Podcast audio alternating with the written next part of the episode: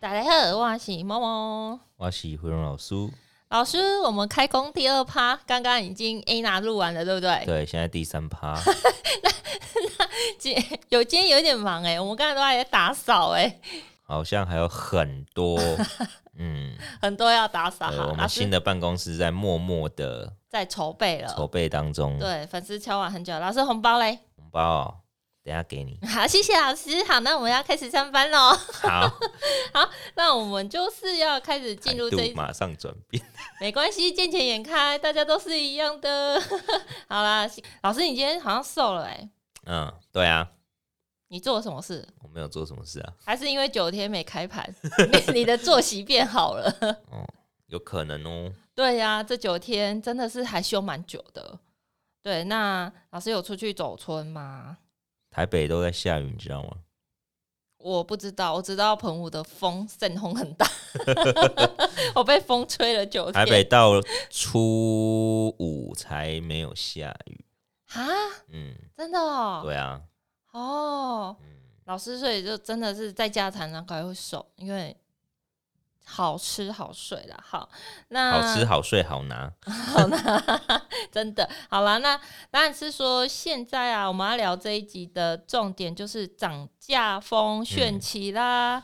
我觉得大家哦，对一定有感，因为自己的荷包这几个月应该非常有感吧？这半年嗯，已经，我觉得已经半年以上了，就是很多生活用品、吃的、住的，什么都涨一轮了，嗯哎可而且是是轮流涨。可是你知道吗？嗯在玩股票的人啊，他们对于涨价的明显的一个嗯，的一个领先反应指标，其实不是现在，也不是什么去年年底。啊如不果你然还呢记得的话，我们大概在去年的第三季就哎、就开始有看到涨价的 Q 一二个对 Q 二二录完，然后好像对是接近 Q 三那时候对就开始有一个涨价的风声就出来了。对所以如果你有投资股票市场，其实你对于经济的动脉应该是会更提前一些的。没错，而且我觉得会慢慢的借由每一集的节目，我们都会稍微聊一下经济的话题。嗯，其实大家也会有感，啊、所以大家要持因为续收听啊。现不可在以大家觉得断掉在涨价了，嗯可是结果现在原物料又涨了一波了。对，这是我们这一集要最后要聊的重点，对大家听到后面。那前面我们就是大家聊一些民生跟民嗯生有相关的。嗯那老师在这一集到底要怎么看呢？尤其在量化宽松啊，即还有将疫结情束的时候，结束，要宽松要结束啦，他不是还没升息吗？ 他就结束下了个月就升息好吗？哦，是下个月就升息了。嗯，下个月就要升息喽。哦，嗯，所以这一集我们的重点应该就是放在呃，在涨价行情的效应到底到后面会发生什么事情哦没。错，首先，一个好的通嗯膨基本上会带动整体的经济成长。哦，各位可以去想想哦，以前的生活民生用品应该都非常便宜，从角，嗯然后变成元，嗯，哦，再到现在变成两位数字的元，未来便当是三位数字的元。也说一百元变元嘛，对 对哦，真的，我很有感，对，嗯那在这样的一个情况，其实都是印钞票所造成的量化宽松的后遗症。嗯哼哼，那为什么说好的通膨会带动经济成长？因为这些这些的一个农产品或者是生活用品，本来就是制造而生产，嗯哦，但是这些制造而生产呢，最主要的来源就来自于货币的供给量。对，对，那货币一直印，印了钱变薄，嗯这是大家都知道的嘛。对，对，钱变薄，可是你的价格越来越贵，所以大家为什么观念上都要说我要去买保值的东西，嗯哼，会一直增值的东西，你的钱才不会缩水。嗯那那些爱购物的啊，爱旅游的嗯，哦，基本上他们就可能只会有购物的感受，就觉得诶，物价为什么越来越高？嗯，对，可是如果你用另外一种思维去思考，这种量化宽松所带来的一个效果，哦，就是当大家都有钱，购物需求起来了，就会发生你的市场上的物价也跟着起来，因为大家都抢着买嘛，就跟这一波一样，嗯大家都在这波印钞票里面有赚到钱，或者是接到了几单。那接到几单，这是不是一个好的现象？嗯哼，对，但是后面发生的事情是什么？当疫情来搅局，嗯嗯，当没有那么多人力可以生产，当没有那么多的啊、哦货可以运出去的时候，那那个价格是不是又一直往上垫垫垫？那这时候就会从原本良好的通膨变成有一点危机的通膨，这边还没到恶性的通膨哦、嗯哼，什么叫做恶性的通膨？就是接下来今年会发生的事情，而且今年很多事情，各位要想哦，经历了两年的疫情，嗯很多的生产最上游的原料是必须要去做库存的采集，对吧？嗯，我觉得观众应该会想问一下，什么叫做恶性的通膨这一件事情？恶恶性的通膨，型的通膨，对这个我们还没讲，还没讲到，等一下会讲好。但我们现在讲到的是，当这样的疫情造就了，我们要去思考一件几件事情哦。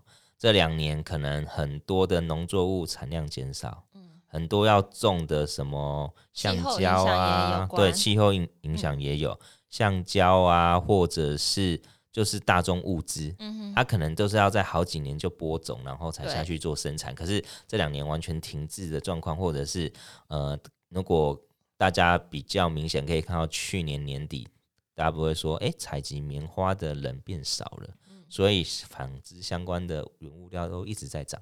嗯哼，最主要原因就是这样子，疫情导致的生产量减少，可是钱还是非常多啊，所以大家抢着要啊，加价都跟你买啊。嗯对，那在这样的一个情况之下，你物价是不是会一直往很极端的方向去走？呃，就是一直走到买不起为止，就对是一直当走口到买不口起。袋没钱了，那你无论你十块钱可能涨到二十块，可是我就没有二十块可以买啊。对你就会开始、啊、害怕、啊之后被更买不起，对，就有钱人就会去买就对，了。所以停滞性通膨嗯就会慢慢的浮现出来。可是停滞性通膨最危险的是什么？在接下来，费的呢准备要把原先印回来的钞票不印了，嗯，不印之后，用升息跟缩表的方式把之前的钱收回去，那市场上流通的金钱流就变少啦变少了。嗯那你口袋的钱、相关的订单，或者是更不敢消费的欲望，嗯，就跑出来了。所以就从原先的经济成长就往下走成衰退。慢慢的修正到最后的衰退，因为也愿意花钱的人越来越少，对然后有钱人也会保守，对然后本来可能身上没钱，他就会更谨慎，对对，最后就变成经济就会没有那么的成长那么的好，对 对，那就是老师刚才讲的这几点，大家要注意一下。所以要注意的时间表，刚刚在 Anna 那一集之前，在 Anna 那一集都有录，大家可以稍微的注意。所以说，老师今年也有遇到蛋蛋危机哦， 蛋蛋危机是气候因素啦，气嗯，台湾的气候因素吗？ 太冷了，鸡生不出蛋来。我真的很讶异耶！我长这么大第一次听到蛋蛋危机这样子。好，那还有就是，当然民生用品很多东西都有小幅的调纸整，类去年其实就涨很多了，对但真正反映在民生是现在才开始反映。将近半年后知才道为什么吗？为什么？库存哦，之前可能做的库存已经消耗完了，。对，然后现在这一批要做的是新的原料的报价的库存，没错，所以才会可能会稍微有一些调整。啊那当然，大家如果说库存又够了，它就又不会了。对。那我们民生最前头的嗯那个东西，鸡饲料，饲料的在上面，所有的生产品全部都要用油，哦，油价从过去的负油价嗯到现在，已经来到今年可能要挑战三位数。嗯这个油价的一个上涨，对于物价的通膨是很伤的。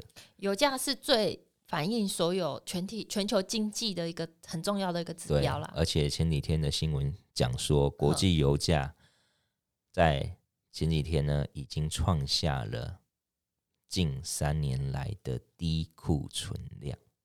又来了 对，然后现在又要打仗啊！不是说不打了，啊，这黑个天鹅好像又不见了，这个快不见了这个快不见了嘛，那就讲讲而已嘛，那它就会酝酿油价的一个起伏嘛。啊！嗯那整体来看，当景气开始复苏，大家都要出去的时候，其实你看，物物都在涨，是，连你过年采购的鱼啊、肉啊、水果啊，全部涨。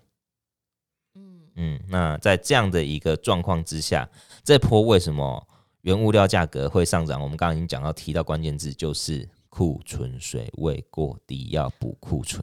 通常库存这种东西呀、嗯各个类股的库存可以去哪一个网站可以直接就看得到，还是说需要去每可以捞个个股的财务报表里面的资产负债表里面会有库存的金额，每一季都会出来的那对个每一季季报吗？对不没对？错因为我们有教过季报如何做观察重点吗？嗯，好像有，可是都是提一点点，提一点点。对啊，好。那观众如果有想听的话，嗯，我们有空来拍一下好了。 老师，那刚才已经讲完原物料了，其实我们现在嗯年轻人或者年轻人、中年人最需要的就是什么？什么几根杵？有吗？有些人没有想要房啊。谁没谁不想要房啊？送他房要不要？ 现在我觉得后面的年轻人应该都不想买了。什么？我觉得啊，真的就吗是？就如果如果我是现在才出生的话，我九我九已字经头，我已经放弃了吧，因为它实在太难了，太可难怕了哦。哦，好啦，其实就是最后最有感，你刚才讲的，有钱人都会拿去做保值的商品，嗯就是房价，而且这一波是非常平均的全台涨幅哦。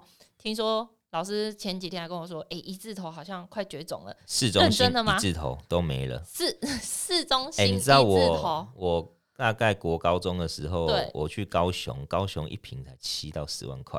我知道，我知道，我哎哦以前在那高时雄候那时候新北市一瓶大概也才十五万二十万。啊那那时候房价多廉价，不是廉价，那时候说真的，我们还年轻，也没有那 个资本啊、嗯去买房，对，嗯十几万也是贵啊，对啊，那时候的就是钱变薄了嘛，嗯，东西一直在是啊，往上涨嘛。对对对那最明显的，其实我觉得这个房价哦，你从那种最比较每个县市都有一个比较低的区域嘛，如果那个区域都在涨，那代表你说最外围、最外围、对最最外围围，，像台北市最外围就是万华，台北市，嗯，嗯，万华以前大概五字头就有了，哦就是如果想要进去台北市的门槛五字头，万华就下去了，嗯嗯，嗯你就可以当天龙人。台北人，对，嗯，那你知道现在万华平均的成交价正是五字头消失，大概要六十五七十。嗯，对，那以前台北是个老街大同区，那边都很多老厝嘛。嗯嗯，以前大同区大概房价也是七字头、八字头就可以买得到，现在已经站上三位数。嗯那更不，用说现在科技新贵的内湖区嗯，太夸张了。一直都很夸张，没有内湖以前大概七八十 吧，七八十哦对，吗？七八十。那现在开出来大概九十、一百啊，然后比较有景的要一百二、一百五都有。好，天文数字，对，我只觉得也买不起那么贵的房子然后。啊讲讲 去你看那个最近去三重绕一圈，你有没有发觉三重房价已经追上以前的中永和了？啊、我觉得，我觉得哦，嗯，我觉得钱变薄了。 好了，那当然是说，还是希望大家还是可以透过一些投资理财啊，或者是有正常的薪水，然后靠着被动收入，还是可以找到一间适合自己的房子啊。我真的是因为也是辛苦过来的，我觉得真的很辛苦。我对觉得很困难， 我真的觉得很困难，因为我去看那个价格就，天哪、这是什么价格？努力学投资，就算努力学投资，那价格可能也买不起，除非 去年还可以，今年去没了啊。今年真的今很年难真。的都没了，而且现在全部都是卖方市场。好啦，嗯好，那老师刚刚也有呃分享了一些原物料的一些观点，还有没有要补充的呢？刚刚已经讲完原油了嘛？嗯对，对，原还有油其的他嗯部分我们讲了嘛，那原油是最大的大宗物资嘛，那这里面哦，最近市场上在关注的大概就是在钢铁、玻璃这一块哦的一个报价，可能又开始去反应。那最主要原因是钢铁、玻璃其实去年的获利就不差，对啊，而且他们配发也不错。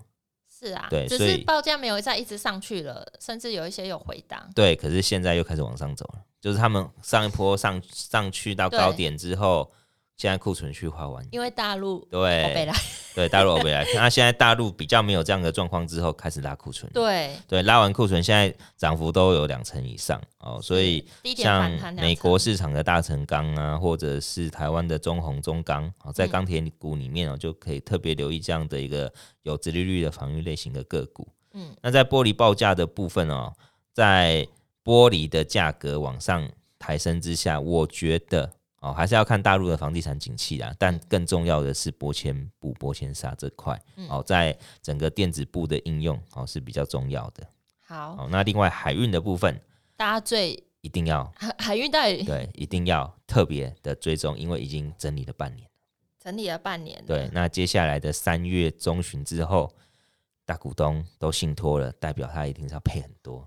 它会配很好，但是老实说，股票会赚钱还是在于成本的问题。如果你对真的最高买了两百多，你还是要去注意那个高点论认过啦。是，对可啦是然至后少呢，嗯，有一些机会目前看得到，就像因为美国的一月份确诊人数飙高，嗯整个第一季呢，因为你知道确诊了就可以在家里领政府 的钱，不用上班，所以整个码头相关的工人几乎是不足的。而且听说还有暴风雪，对，对，塞很港多是都持 delay 续，了，还是一直在塞对。，然后再来部分就是五月开始就要码头工人的工会要重新签约，工人的看你赚那么多，就会开始跟你硬碰硬。